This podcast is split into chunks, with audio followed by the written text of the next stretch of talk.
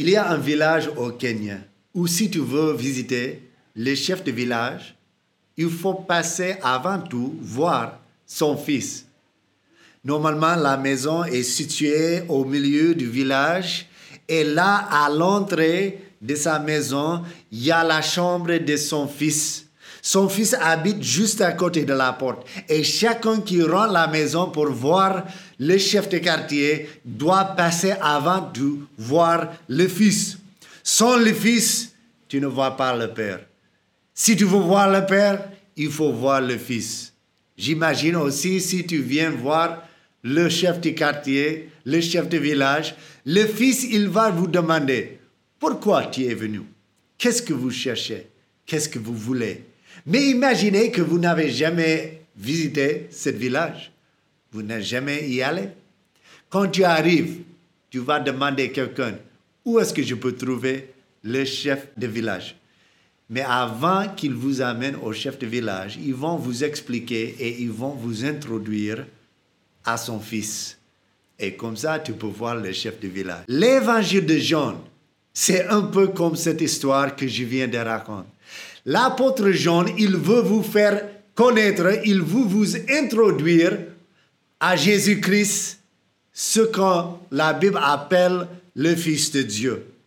Jésus lui-même disait, Nul ne vient au Père que par moi, dans Jean chapitre 14. Il faut passer par le Fils de Dieu pour voir Dieu.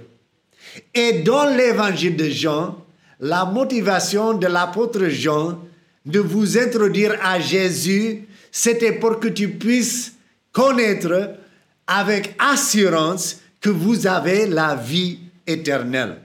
Regardez ce que Jean a dit dans Jean chapitre 20, versets 30 et 31. Dans ce passage, dans l'évangile de Jean, Jean fait pas à pas, il répond à certaines questions. Il veut nous faire la connaissance. Il veut introduire Jésus à tout le monde. Parce que sans Jésus, tu ne peux pas avoir la vie éternelle. Sans Jésus, tu ne vois pas le Père. Sans Jésus, tu ne peux pas aller au paradis. Bon, c'est essentiel, c'est important que vous connaîtrez Jésus-Christ, que vous connaissez Jésus-Christ. Sans Jésus, il n'y a pas de vie. Sans Jésus, on n'a rien. C'est pourquoi Jésus est si important. Et Jean, qui était très proche à Jésus, il veut nous introduire à Jésus. Mais c'est quoi la motivation de Jean pour nous faire cette connaissance? Dans Jean chapitre 20, verset 30, il dit, Jésus a fait encore en présence de ses disciples beaucoup d'autres miracles qui ne sont pas écrits dans ce livre. Mais ces choses ont été écrites afin que vous croyiez que Jésus est le Christ, le Fils de Dieu, et qu'en croyant, vous avez la vie en son nom. Jean, il veut que tu connaîtres Jésus-Christ. Et quand tu connais Jésus-Christ, tu peux connaître la vie. Il dit que toi, si tu veux aller au Père, si tu veux avoir la vie éternelle, il faut connaître Jésus-Christ, le Messie, le Fils de Dieu. Bon, il va répondre dans cet évangile et dans les études qu'on va faire sur notre page sont les Écritures avec moi, Pasteur David Joshua. Nous avons répondu à ces questions. Qui est Jésus? Pourquoi est-ce que Jésus est venu? Qu'est-ce que ça signifie, les titres qu'on donne à Jésus comme Fils de Dieu, comme le Messie ou le Christ, comme le Fils de l'homme? Jésus avait beaucoup de titres et on va voir qu'est-ce que tout cela signifie. Et on sait que les titres, ça part de sa, son autorité. Son nom, Jésus, ça part de sa nature.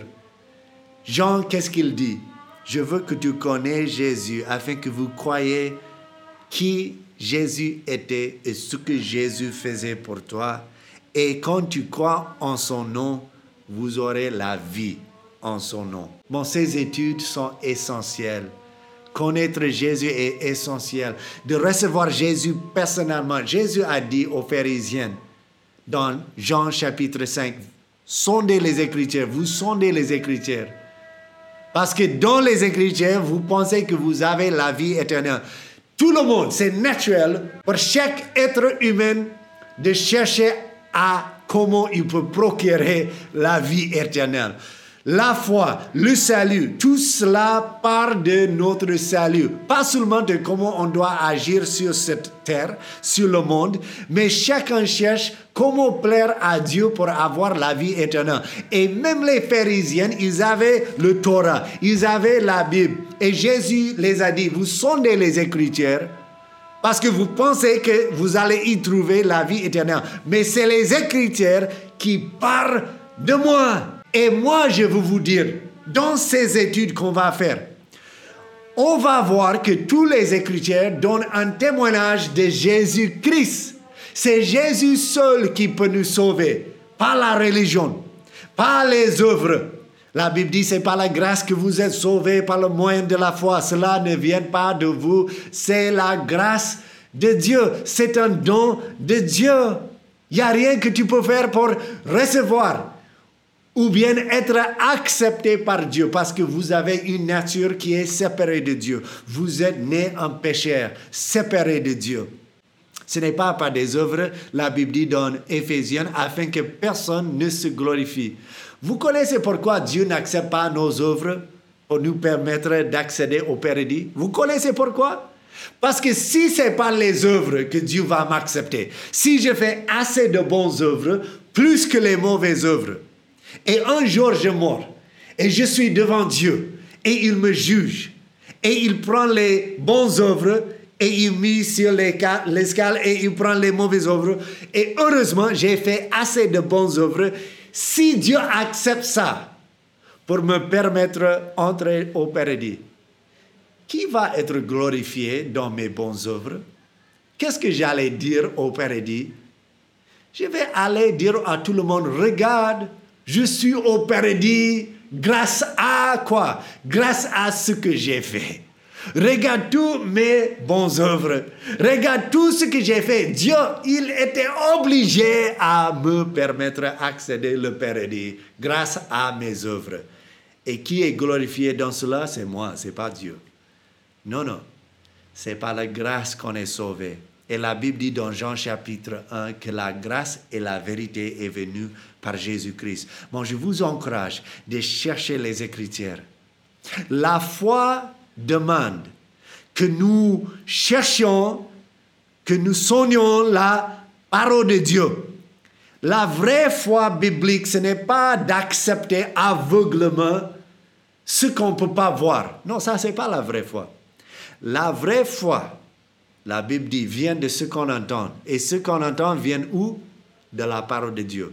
Bon, la vraie foi biblique qui nous amène à la vie éternelle, ça vient quand on va à la parole de Dieu et on évalue objectivement ce que la parole réclame. Ce que les Écritures réclament, c'est la vérité. Et quand on fait l'évaluation de ce que la Bible dit, et après avoir vu ce que la Bible dit concernant Jésus et ce que Jésus a fait pour nous, c'est là où on doit recevoir personnellement la parole de Dieu. Jésus a dit dans Jean chapitre 5, j'ai dit ces choses afin que vous soyez sauvés.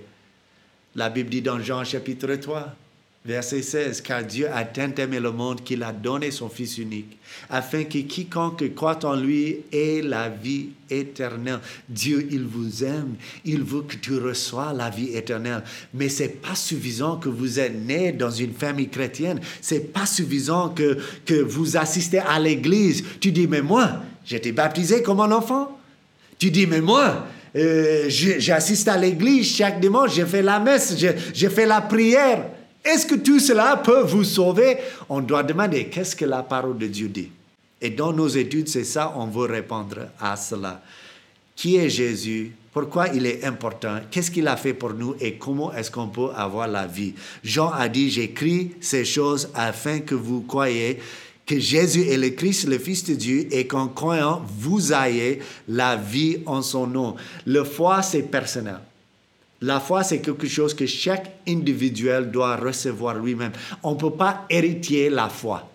On ne peut pas hériter la foi. Dieu n'a pas de petit-fils.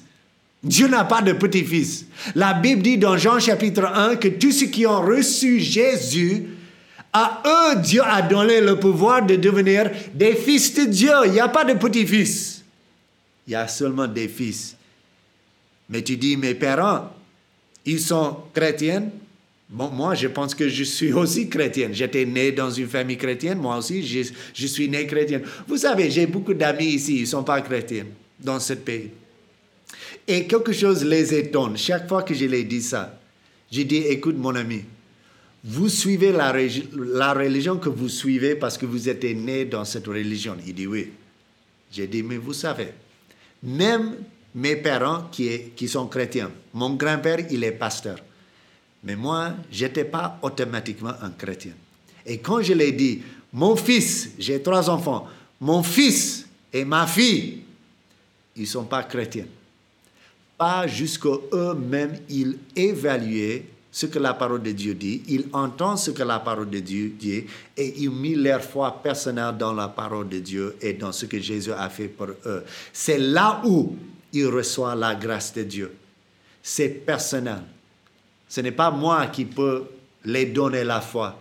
La Bible dit dans Jean chapitre 1, on n'est pas né spirituellement du sang. Tu ne peux pas être né dans la famille de Dieu. Il n'y a personne qui est né dans la famille de Dieu.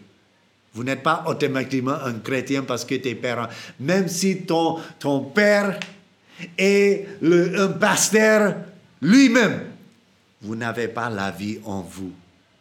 Vous devez recevoir la vie de Christ personnellement. Bon, tu dis que moi, je suis né dans une famille chrétienne, j'étais baptisé comme un enfant, j'ai reçu le, le messe, j'ai fait toutes les choses.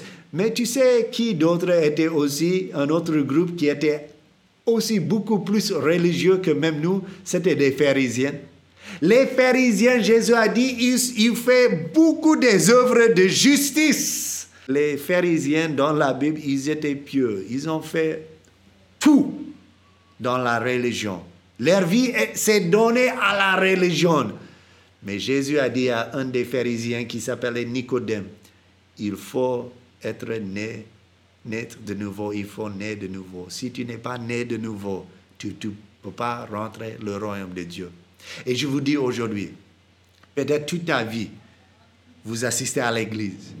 Peut-être toute ta vie, euh, vous, vous, pensez que vous êtes chrétienne parce que automatiquement, à cause de tes ancêtres, tes parents, ton pasteur t'avait baptisé, quoi que ce soit, vous pensez que vous êtes chrétienne. Mais je vous demande, est-ce que vous avez jamais mis ta foi personnelle et recevoir Jésus-Christ comme ton sauveur personnel? Aujourd'hui, c'est les jours de COVID-19. C'est un peu effrayant, c'est un peu bizarre ces jours-là. Ils sont en train de chercher une vaccination.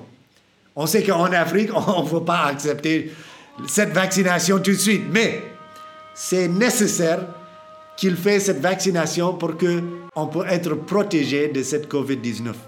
Maintenant, je vous dis, si quelqu'un vient chez toi et il donne la vaccination à ta maman, à ton papa, il reçoit la vaccination. Après, il vient à toi. Il dit maintenant, c'est à vous de recevoir la vaccination. Tu dis non, c'est pas nécessaire. Il dit pourquoi? Tu dis parce que mon, mon père, il a reçu la vaccination, moi aussi. Ma maman, elle a la vaccination. Pourquoi moi? Je n'ai pas besoin. Vous n'êtes pas protégé pour être protégé de COVID-19, tu dois recevoir les vaccinations personnellement. Et c'est la même chose avec la foi. Même si ta maman est chrétienne, même si ton papa est chrétien, toi-même, pour être protégé, pour être pardonné de tous tes péchés, tu dois confesser ta foi en Jésus-Christ. Maintenant, tu dis, OK, mais qui est Jésus? Qu'est-ce qu'il avait réclamé? Je vous encourage de continuer à suivre ces émissions. On va continuer dans la prochaine émission à étudier Jean chapitre 1 en voyant qui était Jésus. Qui était Jésus? Parce que si tu veux aller au paradis et voir Dieu, il faut passer par son Fils.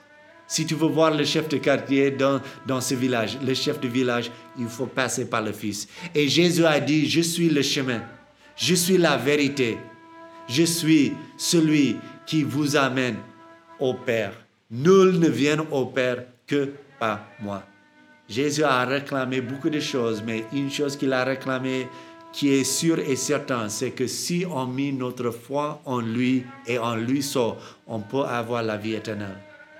Moi, je vous encourage de continuer, de sonder les Écritures avec moi. Continuez à chercher les Écritures avec moi. Continuez à demander des questions avec moi. La vraie foi demande des questions. Jésus a dit, demandez, on va répondre. Cherchez, vous allez trouver. Frappez, on va ouvrir la porte. Dieu, il aime des questions. La vérité n'a pas peur des questions. Est-ce que vous n'êtes jamais allé à ton leader religieux, tu demandes des questions, il dit, ah, tais-toi, j'ai pas de réponse à tes questions, tu demandes trop de questions. Non, non, fais attention à celui qui dit de ne pas demander des questions, mais d'accepter aveuglement ce que tu dois accepter. Non, non, non, non. Jésus, Jésus n'a jamais enseigné ça. En fait, Jésus a encouragé les gens de demander des questions. Bon, cherchez, demandez, frappez, vous allez répondre. Bon, je vous donne ce défi, je vous encourage aujourd'hui, là où vous êtes, demandez Dieu dans votre étude de la Bible Demandez Dieu de vous révéler qui est Jésus. Demandez Dieu de se manifester à toi, de vous montrer dans votre cœur et esprit qui est Jésus. Même si tu n'es pas chrétien, il faut demander Dieu si la Bible est vraie, si Jésus est le Messie, qu'est-ce que ça signifie? Si Jésus est le Fils de Dieu, qu'est-ce que ça signifie? Montre-moi, Dieu, ce que ça signifie. Et si Jésus est le seul chemin pour la vie, je veux connaître Jésus. Et moi, je vais vous aider à étudier la parole de Dieu dans ces jours-là, dans l'évangile de Jean. Bon, je vous encourage, lire la Bible. Si vous n'avez pas une Bible, il faut nous contacter. Envoie-moi un message sur WhatsApp ou bien sur le email. Et si tu me contactes, tu peux me dire où vous habitez. On va essayer de vous envoyer la Bible si vous n'avez pas une Bible. Merci pour avoir regardé ces émissions. Contactez-nous si vous avez des questions et jusqu'à la prochaine fois, que Dieu vous bénisse.